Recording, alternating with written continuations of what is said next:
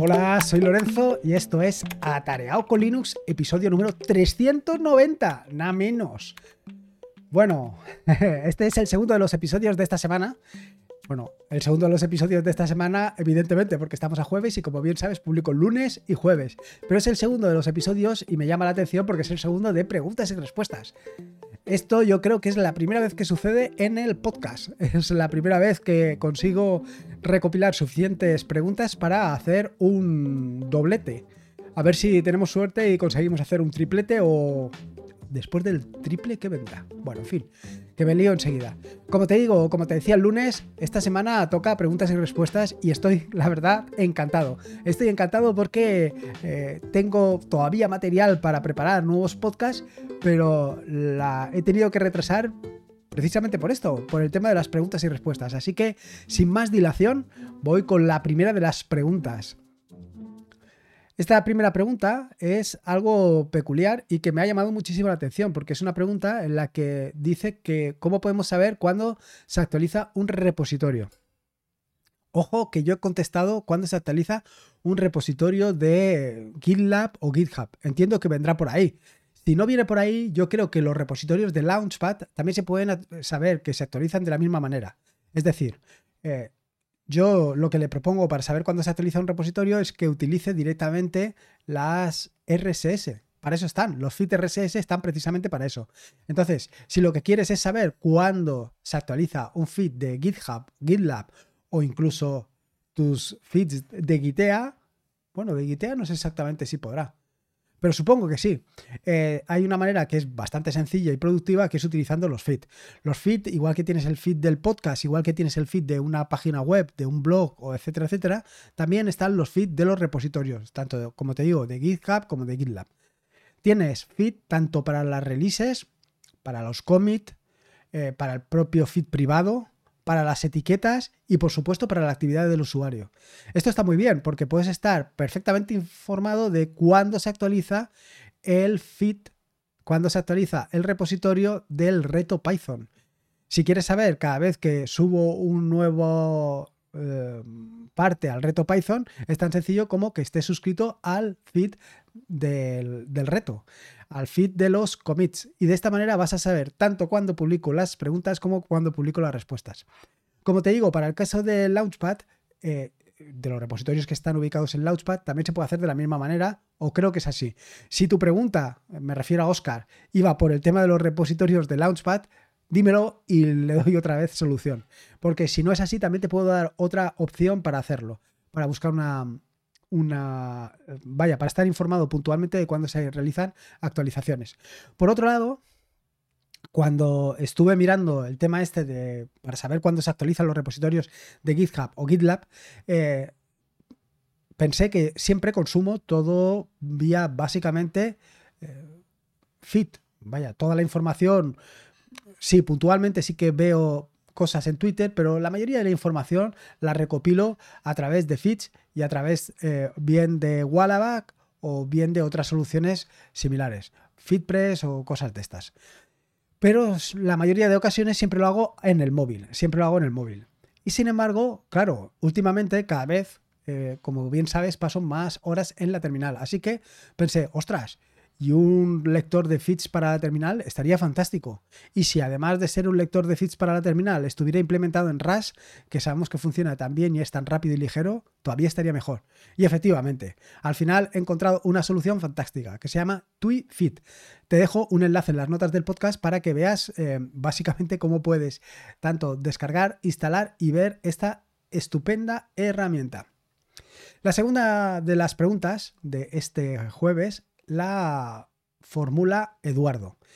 Y viene un poco a colación de nuevo con todo lo que he estado publicando referente a Denote, referente a las notas en Markdown, referente a Gitea, en fin, de todo este carajal que he montado estos últimos días eh, y que finalmente, como te digo, se ha decantado por Gitea y la edición directamente en el navegador, que para mí ha sido una solución fantástica. En fin, que me enrollo como de costumbre. Eduardo pregunta, Querido Lorenzo, nunca me sentí tan identificado con vos, con, vos como en estos sentires a ver, que lo estoy leyendo fatal. Empiezo de nuevo. Nunca me sentí tan identificado con vos con estos sentires con respecto a tomar notas. Sobre todo en esto de probar cuánta herramienta aparezca. Y, y después de probar mucho y volver a la herramienta anterior, ya he aprendido que antes de probar todo, primero me he postulado, y lo he puesto por escrito, qué es lo que necesito de cualquier herramienta y para qué yo la utilizo. Esto me ha ayudado a ser más restrictivo a la hora de probar. Al preguntarme, ¿esta nueva herramienta cubre las necesidades que no cubre mi herramienta actual? ¿Y cuánto pierdo de lo que hoy me ofrece la que he adoptado? Con estas preguntas en mano, son muy pocas las pruebas que al final hago. Tal vez parecido a lo que cuentas en el podcast. Hoy me he quedado con Joplin como herramienta para registrar todo lo que voy aprendiendo, todo lo que voy leyendo y por otro lado, casi en forma experimental, también empecé a llevar algo parecido a un diario, donde escribo archivos Markdown con las vivencias, pensamientos del diario, etc. Si bien este segundo método es enteramente sencillo y ofrece la capacidad de búsqueda, algo fundamental en todo lo que se refiere a un sistema de toma de notas, todavía no encontré también un elemento fundamental del proceso de toma de notas, que es la de relacionar notas archivos entre sí, con temas parecidos o relacionados. Vos, ¿cómo haces en tu flujo de trabajo? ¿Tus notas están llenas de link referencial a otras notas? Perdón por la ignorancia, pero ¿cómo lo haces? Gracias por este proyecto y por el reto Python, Eduardo. Bueno, eh, antes de nada, por aclarar, creo que el flujo de trabajo que utiliza Eduardo en concreto es algo distinto al mío. Yo todas las notas que hago están muy enfocadas y muy dirigidas, por un lado, a aprender, quiero decir, aprender yo mismo, y por otro lado, a comunicar y entregar. Son notas que diríamos que empiezan un día, las hago, las publico y ahí terminan. Normalmente no vuelvo a consultarlas. No vuelvo a consultar salvo que en un momento determinado no recuerde exactamente cómo se hace algo y entonces sí que recurra a ellas. Por eso y tal y como dice Eduardo, una de las partes fundamentales para mí de la toma de notas es la búsqueda.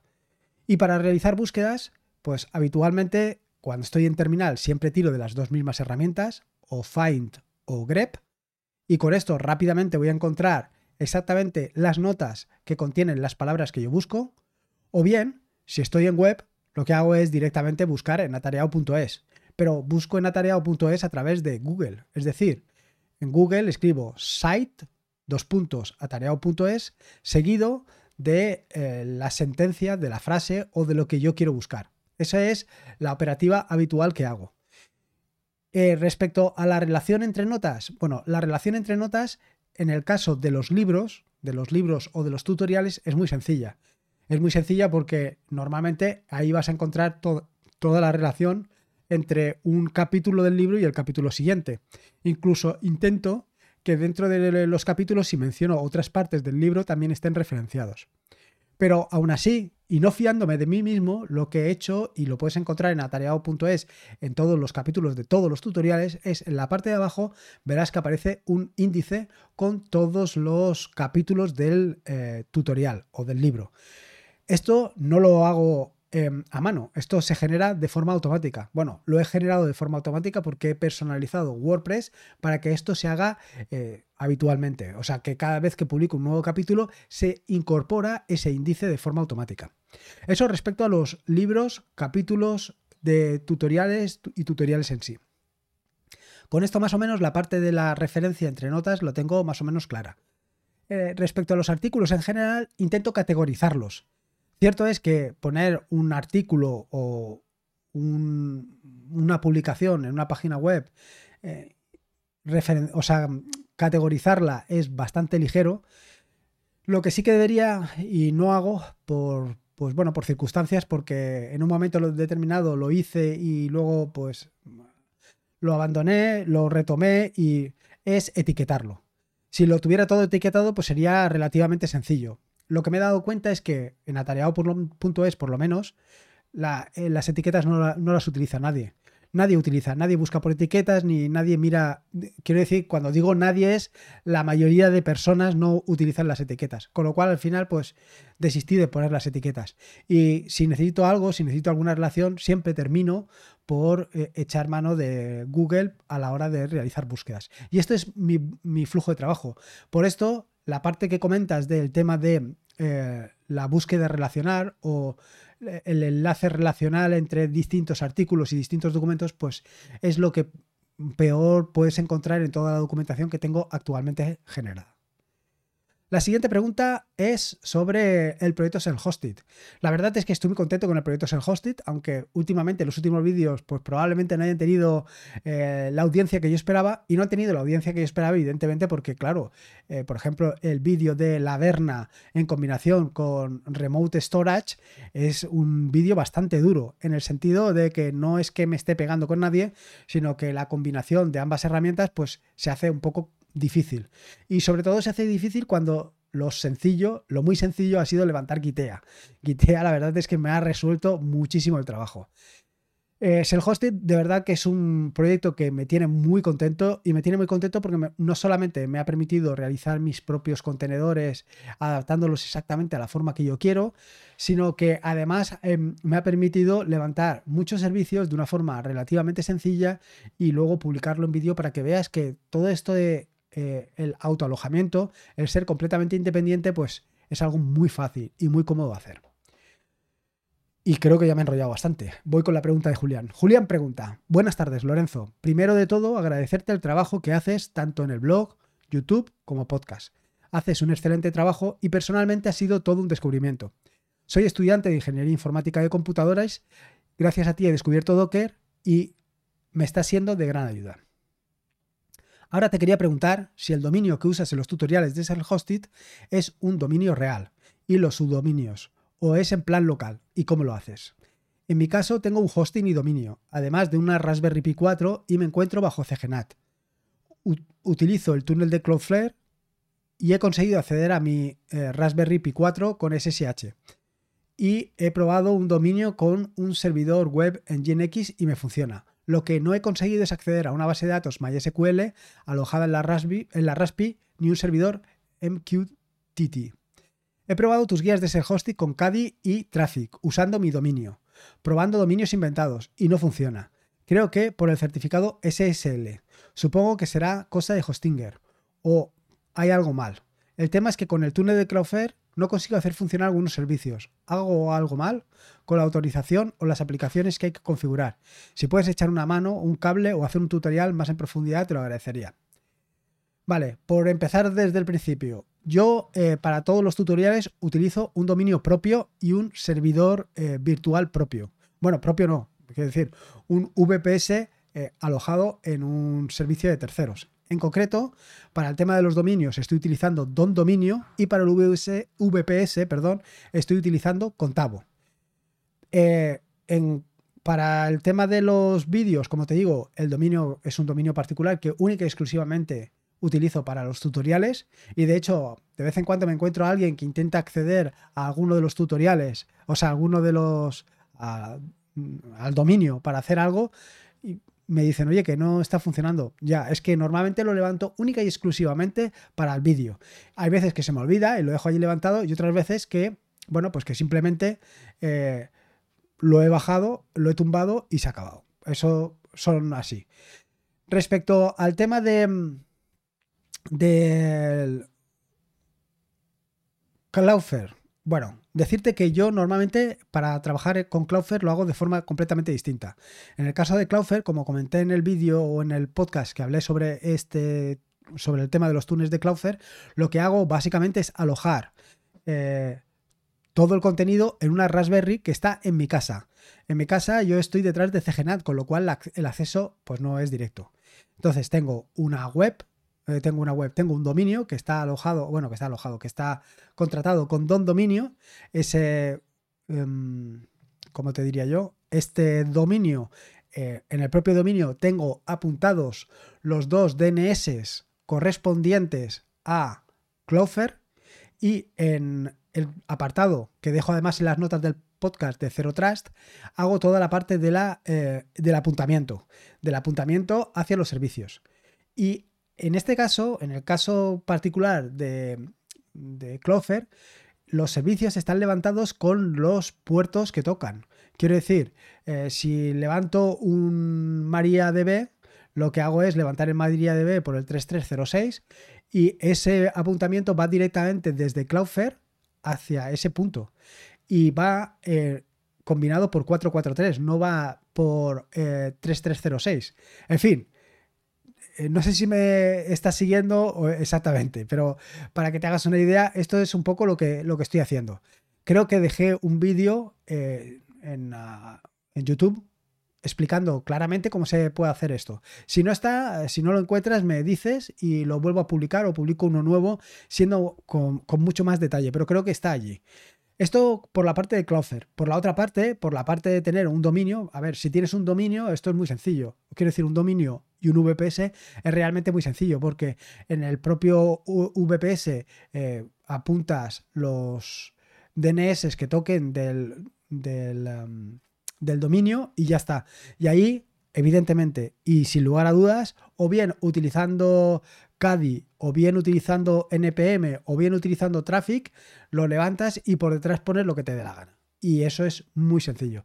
Ya te digo que si lo tienes así, simplemente siguiendo cualquiera de los vídeos de Ser Hosted, vas a ser capaz de levantar tanto Traffic o CADI como el otro. Evidentemente, lo que sí que es indudable es que tienes que tener contratado un dominio.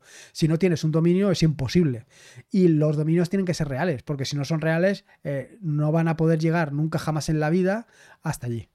Así que nada, espero que te haya podido orientar un poco y si no te he orientado o incluso te he mareado más de lo que estaba, pues espero que, me lo digas y te intentaré dar alguna pista más.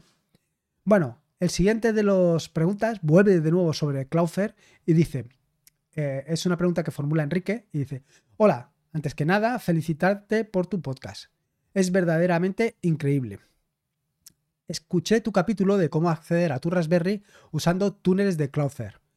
Estoy intentando emularlo. Actualmente me he contratado ya un dominio, he creado mi cuenta, pero por el momento de registrar mi dominio me pide información de registro DNS y ahí no sé qué información se debe poner. Mi dominio lo contraté sin servidor porque quiero usar mi propio servidor eh, casero. Pero no sé cómo configurarlo o qué información poner. ¿Tú me puedes ayudar? Vale, entonces aquí lo que le digo básicamente es que en el proveedor del dominio tiene que modificar los servidores de dominio, los servidores DNS, para que apunten a los del Cloudflare. En concreto, en las notas del podcast dejo indicados cuáles son los dos dominios de Cloudflare. De cualquier manera, conviene eh, ir a Cloudflare y revisar exactamente esto, revisar que eh, los dominios son exactamente esos, no sea que en un momento concreto se hayan modificado. Entonces tú con esos dos eh, dominios, con esos dos DNS, los apuntas directamente en tu proveedor del dominio y ya está. Evidentemente no necesitas ni servidor ni nada de nada, necesitas esto. Posteriormente tienes que, una, quiero decir, una vez hayas configurado los DNS, lo que tienes que hacer es esperar. Tienes que esperar aproximadamente eh, entre una hora y 48. Y claro, tú me dirás, oye, ¿qué, rango más amplio? Sí, en fin, tienes que esperar. Depende de cuándo se produzca la propagación de DNS, depende de, pues depende de muchos factores. A mí, por eso te lo digo, he tenido que en algunos casos, en una hora, ya podía trabajar directamente con el, con el servidor virtual y en otras ocasiones, pues ha tardado pues hasta un día. Pero bueno, que te quiero decir, lo mejor es que lo hagas un día y cuando y vayas comprobando. Normalmente en el proveedor del dominio te muestra eh, cómo va la, propagación de los DNS. Y en cuanto lo tienes, pues ya sabes que, puedes continuar. Una vez lo tengas em, configurado en el proveedor de servicios, en el proveedor del dominio, lo que tienes que hacer es irte a, a Cloudflare y entonces añades tu sitio como tu sitio ya estará apuntando directamente a Cloudflare, la cosa es relativamente sencilla. De cualquier manera, insistir. Si tienes cualquier duda sobre esto, me dices y lo vuelvo a hacer. Y te explico y lo que tú necesitas. La siguiente pregunta, bueno, la siguiente no es una pregunta, es un agradecimiento. Y es un agradecimiento que quiero hacerle directamente a Fructuoso. Y te leo lo que me dice. Hola Lorenzo, en primer lugar enviarte un saludo y un agradecimiento por tantas horas al pie del cañón con Linux. Llevo unos años aprendiendo cositas en la terminal y gracias a tu blog y podcast sigo aprendiendo cada día más.